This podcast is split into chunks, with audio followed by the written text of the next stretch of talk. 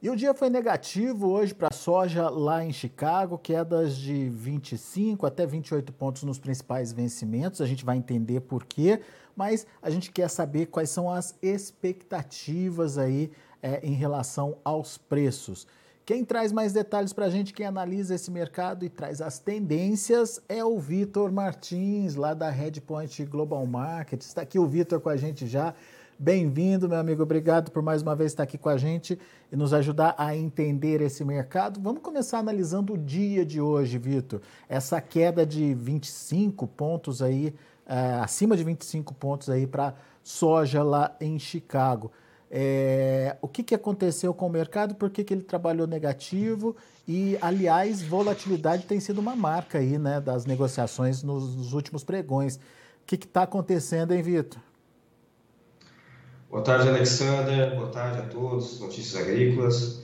Realmente, Alexander, mais uma semana de volatilidade, incertezas e, claro, né, um pouco de, de emoção, sobretudo ao passo que estamos entrando em uma das janelas mais é, críticas, né, em termos de decisivas para a tendência do preço não somente da soja, mas para as commodities agrícolas ao longo do segundo semestre.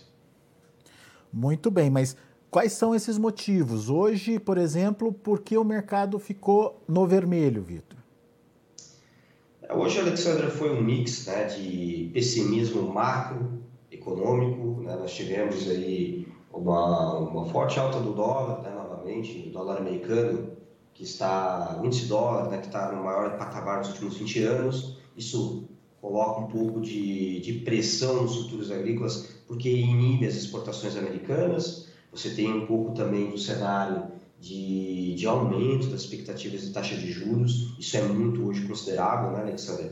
Porque isso influencia todo o fluxo né, de monetário entre de, sobretudo de emergentes, né, colocando prêmio de risco aqui no Brasil, que também isso reflete na curva de juros aqui no Brasil, que está né, empinando, como a gente fala, né, aqui no jargão de mercado, trazendo também maior é, pressão aqui para o real. De emergentes como um todo, petróleo caindo, chegou a cair 3% na mínima, então você tem um, um conjunto de indicadores que, macroeconômicos que estão se deteriorando e acabou pressionando o, a soja, o complexo soja, sobretudo hoje, né, com maior destaque, a queda aí do petróleo impactando o óleo de soja, Alexandre, que puxou na carona a soja grão e fez essas mínimas aí de mais de 20 centavos por bucho.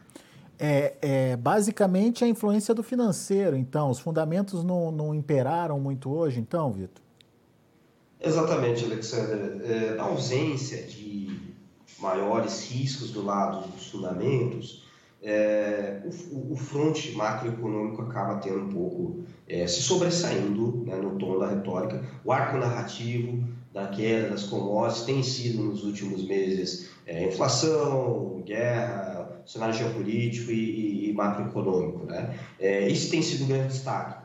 Porém, é, entretanto, nós devemos, é, sobretudo, pontuar que estamos adentrando numa janela muito importante para o mercado físico soja, né? sobretudo nos Estados Unidos, que é a, a base, o ponto de formação de preço aqui para o Brasil e para o mundo todo, tanto para soja quanto para o milho. Mas para soja especificamente, Alexander, no dia de hoje, o que nós tivemos foi uma mudança nos mapas, né? então o modelo americano trouxe um pouco mais de chuva para o Corn Belt, olhando aí os mapas aí de 5 a 10 dias.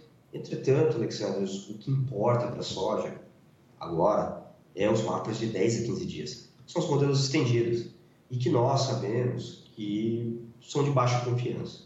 Ou seja, a, o modelo pode mudar do dia para a noite. E enquanto é, se ficar um pouco ruim que fique agora os modelos para 10, 15 dias, será de extrema importância para o mercado da soja, porque a soja vai entrar em período de R5, né, de, de, de formação de baixa, enchimento de grãos, que hoje passa de 15%, 20% lá no Corn Belt, vai passar de 40% nos próximos 10, 15 dias. Ou seja, é os mapas climáticos para 10, 15 dias que vão ditar o rumo para os futuros em Chicago. Isso coloca muita incerteza e incerteza coloca-se, né, de passagem, volatilidade prêmio de risco do lado da oferta e também do lado da demanda, Alexandre, que a gente deve pontuar alguns pontos, sobretudo na China. Muito bem. Então, a gente tem um cenário pontual de hoje que trouxe essa questão do, do financeiro aí, mais essa questão do clima lá nos Estados Unidos puxando para baixo, mas quando a gente tenta analisar, tenta olhar um pouco mais adiante, a gente vê outras questões que podem influenciar na formação do preço. Uma delas você já trouxe para a gente, que é a continuidade do risco da safra americana, comprometendo aí a oferta por lá. É, esse risco é real e ele vai ser definido ainda nos próximos dias, até no próximo mês, né? Para a soja é agosto o mês principal, não é, Vitor? Exatamente, Alexandre. É, o principal, a principal janela de desenvolvimento vegetativo para a soja, ela compreende entre a primeira semana de agosto, né? Então, mais uma vez a gente pondera que não é o clima de julho, de final de julho, que vai definir boas produtividades para a soja, e sim o clima de agosto. Então, o clima de agosto hoje é o que a gente chama de flipcoin, né? ele, ele é um cenário binário, porque a gente mal consegue ter a curaça né, precisa, precisão de 100%, no, no modelo de 2, 3 dias do clima, né, quiçá né, nós temos modelos de 10 a 15 dias nos Estados Unidos. Então, a análise da convergência dos modelos é muito importante. Hoje, o modelo com maior assertividade e acurácia para modelos estendidos, 10, 15 dias e né, long range 30 dias também, tem sido o modelo europeu. O modelo europeu está muito mais quente e seco, sobretudo seco, do que o, do que o modelo americano. O modelo americano ele, ele é muito mais preciso para mapas curtos, que a cada mudança no mapa, de manhã eu vou dar mapa está mais chuvoso, de tarde está mais seco, é, no, no, noturno de domingo, abril estava mais seco, abril em alto milho. Está sendo mais importante para o milho, porque agora o principal período de uhum. pendoamento, né, polinização das lavouras do milho, está no Corn Belt. No Corn Belt. Então o modelo americano está sendo o driver de, de volatilidade para os para os futuros do milho, ao passo que para a soja nós temos os modelos estendidos e o europeu tem mais acurácia. O que a gente vê é clima extremamente quente e seco. É, o NOAA, de forma muito inusitada, nesse começo de semana, ele emitiu um alerta, né, na verdade, semana passada, né, foi quinta-feira passada, ele emitiu um alerta né, de emergência de dada a situação de periculosidade em, em muitos condados e riscos de incêndios. Né? Isso a gente está vendo, é realmente áreas de abandono, né, sobretudo em regiões que não era esperado pelo mercado. Ano passado você teve uma, um padrão de mapas quente seco, uma estiagem muito severa, Alexandre, no, no que a gente chama do, do, do Eastern Corn Belt, né, que compreende Dakota do Norte, Dakota do Sul, Minnesota, que foi a região que teve maior quebra, né, é, noroeste do cinturão. E ao passo que o leste, o meio oeste leste do cinturão, Iowa, Illinois, né? Você tem ali é, Indiana, Kansas, que são grandes produtores, os principais produtores hoje de, de soja, você é ali que hoje está o problema. Então, é a Iowa onde está tendo assim, uma, um grande estresse hídrico nas lavouras, sobretudo para a soja. Então, a gente vai ter que olhar agora com muita atenção, porque a oferta não pode se dar o luxo de perder um luxo de produtividade, Alexander, sem ter um forte, uma forte redução no estoque final e, diga-se de passagem, estoque uso dessa próxima temporada americana. Ô, ô, ô Vitor, e pelo comportamento da China nos últimos dias, que é um comportamento muito recente, né, de volta às compras e de compras é, não vou dizer agressivas, mas voltando à normalidade depois de muito tempo comprando aos pouquinhos aí. Isso já mostra essa preocupação da China com o abastecimento por lá? E o que, que mudou no cenário chinês é, que justifica essa volta às compras aí? Bom, é, realmente muito pertinente a questão China, né, Alexandre? Hoje a gente tem se a gente for balizar né, hoje e, e pesar né, no balanço aí de oferta e demanda, nós temos um cenário muito delicado do lado da oferta, como eu mencionei agora há pouco, né? E, sobretudo pelo fato de risco climático, incerteza desse lado, e de virmos de uma temporada de baixíssimo estoque de passagem global de soja, sobretudo pela quebra no Brasil, que foi muito é, significativo e substantivo esse ano, o que temos de estoque de passagem aqui está sendo represado, né? o nível de comercialização é muito baixo, é, vis-à-vis o quanto de milho que tem disponível a céu aberto, dado que a soja está no armazém, é o, é o custo carrego hoje do mercado.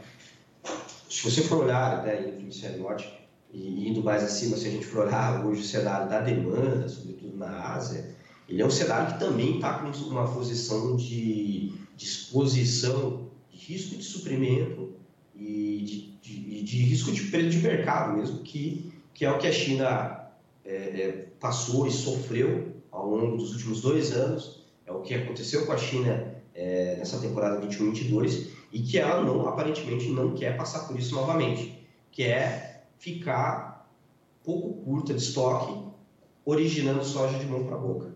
É uma estratégia que a China não quer adotar esse ano. Tá? A gente tem, tivemos, nós estamos em duas safras é, subsequentes, né, que paulatinamente tem sido, tem sido uma estratégia muito ruim é, economicamente para a China, que é ser pega desprevenida no cenário de, de ou de racionamento de demanda via preço, como aconteceu né, é, recentemente né, com Chicago, o flat price todo Fab Origins, e evidentemente a, a próprio, o próprio risco de suprimento, de garantia de suprimento, que foi a quebra aqui no Brasil e que fez que a China pouquíssimo alongada, né, teve que comprar mais de mão para boca ali entre janeiro e fevereiro, teve uma quebra né, homérica aqui no Brasil e não conseguiu cumprir embarque, os prêmios dispararam nos portos e foi um Deus nos acuda, né? E o flat price todo disparou e foi péssimo e para a indústria chinesa que ficou com margem de esmagamento praticamente negativo o ano inteiro, né? E que só agora estão se positivando. E aí que mora esse, esse, esse ponto de atenção, Alexander o quanto que a China, agora que está com baixos estoques, né, pra, sobretudo para o quarto, quarto, trimestre, que é o, é o pico de consumo de farelo na China, perfeito? Nós temos a sazonalidade, a China começa a originar soja agora para receber esse soja lá, metade de agosto, outubro, setembro, outubro, começar a esmagar essa soja, atender às encomendas de rações pelas fábricas de rações que visam é, é, alimentar o, o, né, a cadeia de suprimento cíclica sazonal agora da suinocultura, que vai aumentar o peso médio de, de né, a produtividade média de abate, o, preço, o peso médio de a produtividade média de carcaça né, e o peso médio de abate, dado essa disparada que a gente teve na, no, no quilo da carne de suína. Então, melhorou na origem, lá na origem da China, a margem da suinocultura, que está como efeito de primeira ordem, tendo um, segundo, um efeito de segunda ordem, uma, um aumento no, da demanda pela fábrica de rações de ração, subindo o preço do farelo, que sobe o preço, né, é, melhora a margem de esmagamento da China, que vai fazer a, a indústria originadora é, ser mais é, ávida por, por originação de soja. Esse efeito de, de escala, né, esse efeito borboleta que a gente está falando, né, um efeito, na verdade, cadenciado, ele vai começar a ocorrer um pouco mais cedo, Alexandre. Tá? E a gente vai discutir o porquê. A gente tem então uma China desprotegida ou descoberta nesse momento, é, no momento em que o mercado chinês tende a demandar mais por conta das margens mais positivas. É, esses dois fatores fazem com que a China volte às compras. Agora, o que a gente viu, Vitor, é, foi a China se protegendo com soja americana, que vai começar a chegar para eles mais para o final do ano e até começo do ano que vem. É, o que, o que, que, elas, o que, que a China precisa comprar ainda? Enfim, é, o que, que a gente pode entender de necessidade dessa demanda chinesa? Bom, Alexandra, vamos, vamos pensar assim. Hoje, aqui no Brasil, a comercialização da soja, ela virou a chave. Ela virou até um pouco mais cedo esse ano pico da exportação a gente atingiu ali em maio, abril, maio, onde sazonalmente é em junho. Né? Então a gente viu um line-up né, se é, perdendo, né, se arrefecendo e o volume de soja comprometida, vis-à-vis o fato de que é, isso mostrou-se olhando para trás, né, é, olhando D menos 10, a gente vê que o acumulado recebimento de soja pela China tem sido 20% normalizado abaixo, 10% normalizado abaixo a gente tem que olhar para frente. Né? Aqui a gente gosta, na Red Point, de olhar bem mais um.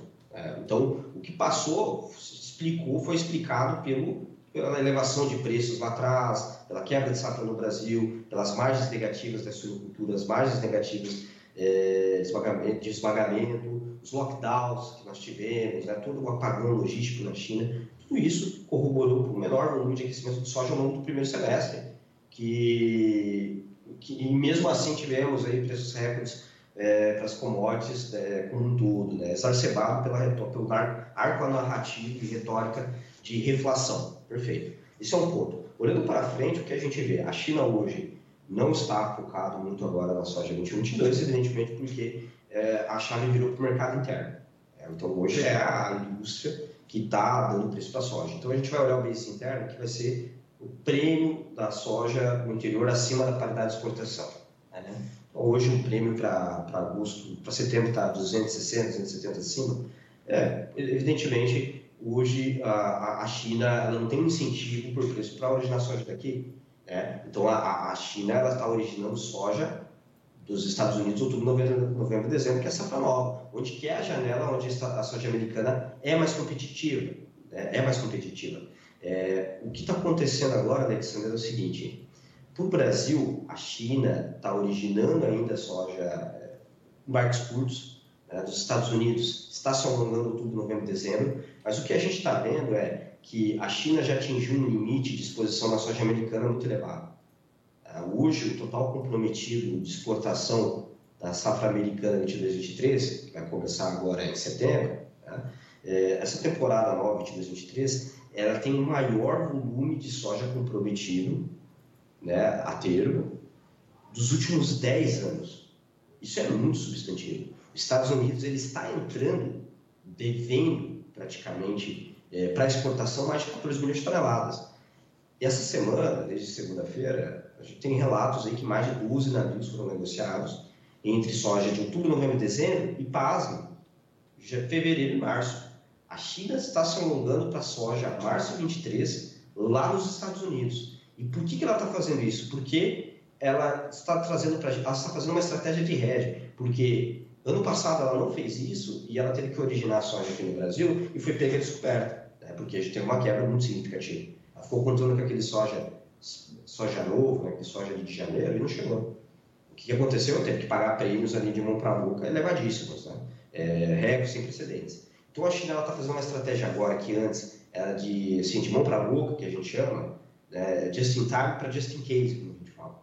Então ela está se alongando mais para não ficar curta, sobretudo pelo fato de que agora, lá no interior da Gênese, está melhorando as margens de suinocultura, consequentemente das margens de pagamento, que vai ativar maior demanda para o farelo e o estoque de soja é baixíssimo na China. Então a China não quer ser pega num cenário de quebra de safra nos Estados Unidos e de quebra de safra no Brasil. Então ela está alongando posição tanto aqui no Brasil 22 23 como lá nos Estados Unidos 22 23 como no Brasil lá para março 22 23. E isso, Alexandre, está acontecendo agora de uma forma que deve ser intensificada, dada a sazonalidade, e que pela questão do, da, do Covid, dos lockdowns, né, aquela questão de Covid zero, de, é, que inibe né, o suprimento da entrega de, é, de soja da, do porto para as indústrias e, consequentemente, dos derivados né, para as fábricas de rações, o que está acontecendo? É, temendo novos apagões logísticos vis-à-vis -vis o risco da, do lockdown, a China, a indústria, ela não quer ficar descoberta no lockdown também. Então, ela também está fazendo um trabalho de se cobrir no sentido de evitar futuros lockdowns. Então, ela vai tentar se alongar o máximo possível para garantir suprimento, para evitar que, de repente, ao longo do Sunday, né, repetidamente, entre novos lockdowns e ela não receba aquela matéria-prima a tempo hábil de poder entregar suas encomendas e que, evidentemente, nós sabemos, vai atender o feriado lunar. Né? Mas ela, ela, a China já está coberta para os próximos meses, por exemplo, agosto, setembro e até o próprio outubro, Vitor? Sim, exatamente, Alexandre. Ela está hoje, a China, ela está coberta em 40% para outubro, que é o, é o pico, né? É, é, é, onde a China mais origina soja, o ANB, que consequentemente é soja americana. Entre outubro a março, sazonalmente a China origina em torno de 35 milhões de toneladas de soja americana. Ela já tem mais de 10, se você for contar com destinos conhecidos, passa né, de, de 10 milhões de toneladas é, originado nos Estados Unidos. Né? Os Estados Unidos está muito comprometido com a safra nova, como eu disse lá atrás. E, é, basicamente, esse volume, eu estimo, Alexandre, que passa de 20 milhões de toneladas, que a China tem que comprar até dezembro. Até dezembro, a China tem que comprar um pouco mais de 20 milhões de toneladas. Eu estimaria em torno de 40%, 42% coberto para outubro, e se você pegar novembro, passa de 46%. Pode pegar com uma média então, de 40% ainda a OND, que ela ainda tem que cobrir. É, é pouco vis-à-vis é, ser um momento de maior necessidade de cobertura. Né? Ou seja, vamos resumir aqui, basicamente no seguinte, que a China está adentrando na, na janela de maior demanda de soja, com níveis baixíssimos de estoque no mercado interno, com um cenário de estoque no Brasil extremamente apertado e nos Estados Unidos centrando no risco climático que ainda é incerto, que é o R5. E ficar vendido soja em R nunca é um bom negócio. Ô Vitor, então, pelo que eu estou entendendo, você tem essa combinação de risco de oferta ainda lá nos Estados Unidos, estoque curto no Brasil e mais uma necessidade chinesa aí, é, de soja para cobrir né, a, a, a, sua produção por lá. É, no final das contas, a gente vai ver isso refletindo nos preços. Qual a sua expectativa, a expectativa da Redpoint em relação a preços daqui para frente? Ah, Alexander, é, realmente é o, o, aí a pergunta que a gente tem que observar que se a gente for olhar para prêmios, né, o flat price como um todo, para quem vende em dólar, que depende de Chicago em prêmio, né, é, é, o que vai ser o pilar de formação de preço, é, nós temos uma sazonalidade altista, evidentemente. Nós estamos adentrando um pico de estresse de mercado climático, pico de maior demanda de soja pela China. A China está pouco alongada, ela vai ter que acelerar as compras de soja americana. Tá? Sazonalmente, sazonalmente, em agosto, a delegação chinesa vai visitar os Estados Unidos e ali ela faz compras suntuosas né, de soja, ela compra ali 2 milhões de toneladas numa visita da delegação chinesa, que foi interrompida dada a questão de guerra comercial é, datando do, do, outro governo. Atualmente, o governo é, Biden quer ter uma posição de mais friendly, no sentido de retirar tarifas de importações né, e trazer esse gesto de boa vontade de bilateral com a China. A China pode mandar a delegação chinesa lá em Iowa e em agosto originar 2, 3 milhões de toneladas, até mais, da vis-à-vis a sua indústria extremamente é, descoberta, né? short, como a gente fala. Então, isso é um cenário que pode acontecer sim. Então, fundamentalmente, nós temos níveis é, sobrevendidos já para a soja, dado o atual contexto de balanço global e estoque extremamente apertado. O ponto de interrogação que a gente fica, Alexandre, é o quanto que o mercado financeiro ainda tem para retirar de prêmio de risco num cenário de recessão global, que já está melhorando. Né? A expectativa de aumento da taxa de juros americana, que outrora, lá na semana passada, no dia 15, era de 60% a 70% que o Banco Central subiria, é, subirá agora, na próxima reunião do dia 27, 100 pontos base, ou seja, 1% da taxa de juros americana, dado que a inflação, né, é, é, é, ela, ela, saiu na última quarta, sendo a maior dos últimos 40 anos nos Estados Unidos, né, sem precedentes, né, mais 9%, 9,2%, o que, que isso trouxe? Uma perspectiva de maior agressividade na taxa de juros pelos Estados Unidos, o que derrubou as commodities agrícolas. Uhum. Perfeito? Uhum. É, sobrepondo os fundamentos que são altistas, do lado da oferta e da demanda. Acontece que agora essa probabilidade ela se exauriu. Né? O mercado hoje agora, após o mercado financeiro, Alexandre, olhando as curvas de juros nos Estados Unidos, eu vejo que a curva está projetando, o mercado financeiro está projetando uma elevação de apenas 35% de probabilidade né, que será aumentada é, para 100 pontos base. Então a gente pode esperar em torno de 0,75 pontos base de aumento na próxima reunião do Banco Central Americano, no próximo dia 27, que vai ser na quarta-feira. O que isso quer dizer? que o mercado não está mais precificando aquele risco de exacerbado de rápida, repentina elevação da taxa de juros que colocaria a economia global, americana e global em recessão. Uhum. Esse risco de recessão já está se dissipando. E o mercado é, já colocou no preço esse risco de recessão dos Estados Unidos, né, que economistas estimam para o primeiro, segundo trimestre de 2023. Agora, os fundamentos do mercado agrícola devem se sobrepor. E como a gente mencionou, os fundamentos são autistas.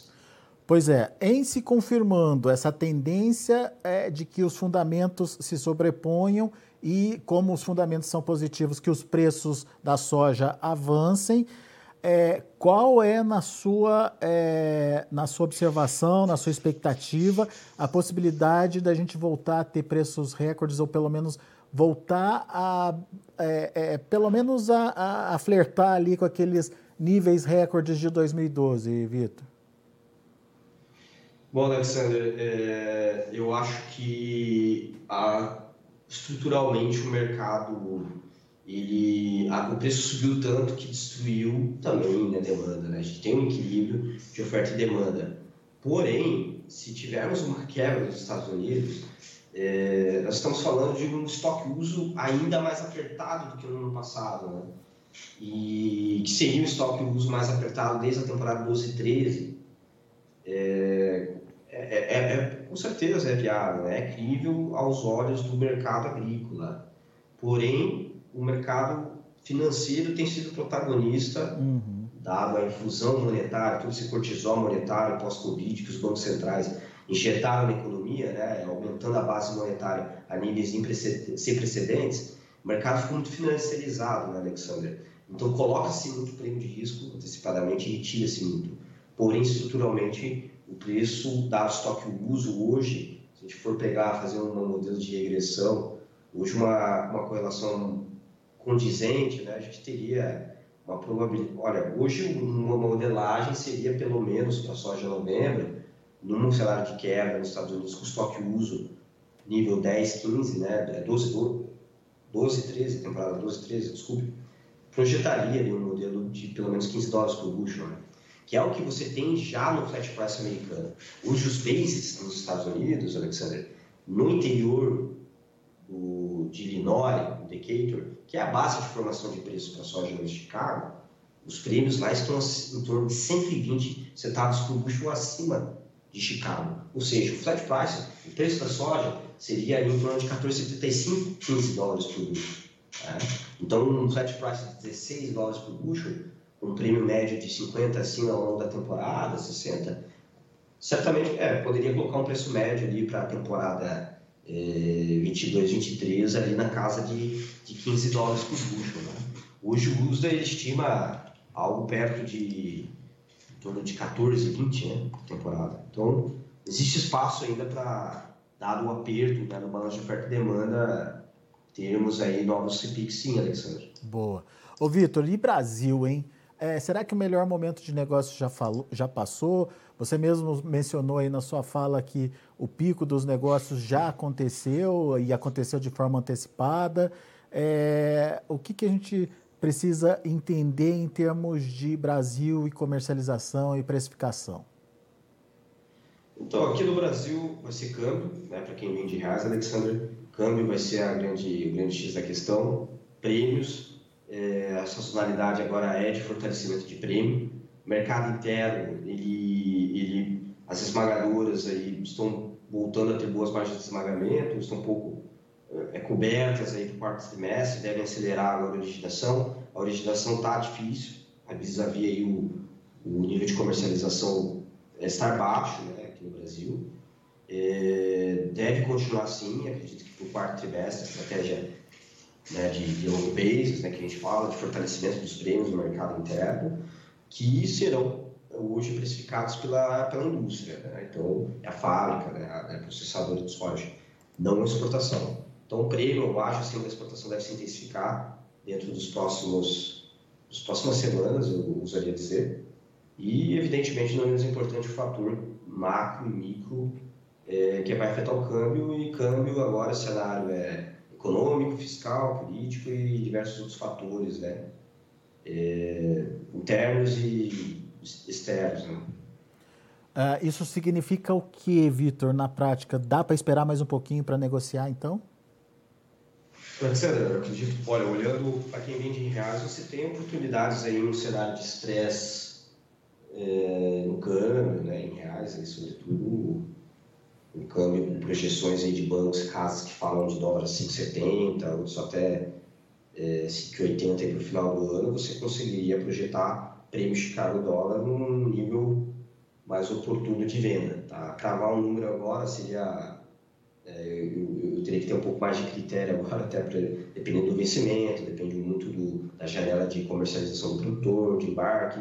É, tem tudo, todas essas contas aí. A, a, margem da indústria que pode mudar, pagar um prêmio acima da exportação, em torno de R$ reais acima da paridade de exportação. Isso é algo que usualmente, sazonalmente, ocorre no Brasil. Época de safra, ocorreu de a indústria pagar R$ reais acima da, da, exportação, então isso pode voltar a acontecer no Brasil, vai depender da margem de pagamento. É, porém, em termos de gerais, para quem vende em dólar, depende de Chicago e prêmio, hoje né, as modelagens falam de Chicago em torno de 15 dólares, né, e, e, é o que o USDA fala, né, o preço médio a ser recebido pelo produtor americano ao longo da temporada nos Estados Unidos, que começa agora em setembro e termina lá em agosto de 2023, hoje esse preço médio é 14 dólares e meio né, de bushels de, de rendimento, dólar por bushel de rendimento do produtor, FOB. Com um prêmio médio de 50 centavos acima, que é a média dos bens lá nos Estados Unidos, Alexander, 15 dólares por bushel não seria nem não seria algo nada ultrajante de, estimarmos como um preço alvo para a soja nos próximos meses. Muito bem. Vitor Martins, meu caro, muito obrigado viu, pela participação conosco aqui no Notícias Agrícolas, pela análise, sempre trazendo é, fatores novos para a gente entender aí essa é, mudança né, de, de, de, patamar de preço, a possível mudança de patamar de preço aí a partir de fundamentos e com esse fator novo, com esse componente novo que é o financeiro também, é, deixando um pouquinho mais complicada a nossa análise. Mas enfim, se depender só de fundamentos, a gente tem aí uma possibilidade bastante interessante de retomada do movimento de alta nos preços, contando, obviamente, com uma China demandando mais e uma oferta em risco lá nos Estados Unidos. Muito obrigado por enquanto, Vitor. Eu que agradeço, Alexander. Uma boa tarde a todos e bons negócios. Valeu, até um abraço. Próxima. Até a próxima. Tá aí Vitor Martins, da Redpoint Global Markets, aqui com a gente no Notícias Agrícolas.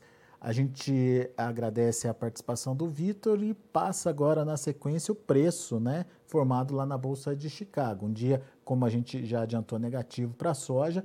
Agosto perdendo 28 pontos mais 25 a 14 dólares e 49 centos por bushel. Setembro, 13 dólares e 50 centos por bushel, uma queda de 25 pontos. Novembro, 13 dólares e 32 centos por bushel, perdendo 26 pontos. E janeiro, já de 2023, 13 dólares e 40 centos por bushel, uma queda de quase 26 pontos também. Vamos ver o milho. Milho também no vermelho, setembro perdendo 4,5 pontos a 5 dólares e 92 centos por bushel, dezembro 5 dólares e 90 centos por bushel, perdendo 5 pontos mais 25, a mesma queda para março, que fechou a 5 dólares e 96 centos por bushel, e o maio 6 dólares por bushel, uma queda de 4 pontos e meio. E para finalizar, o trigo, Trigo subindo na contramão aí do milho e da soja. O trigo para setembro fechou com alta de mais de 7 pontos a 8 dólares e 19 centos por bushel.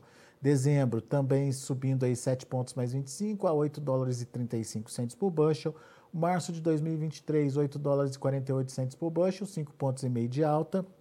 E o maio, 8 dólares e 55 centos por bushel, subindo 4 pontos e meio. São os números do mercado de grãos lá na Bolsa de Chicago hoje. A gente agradece muito a sua atenção e a sua audiência. Notícias Agrícolas, 25 anos ao lado do produtor rural.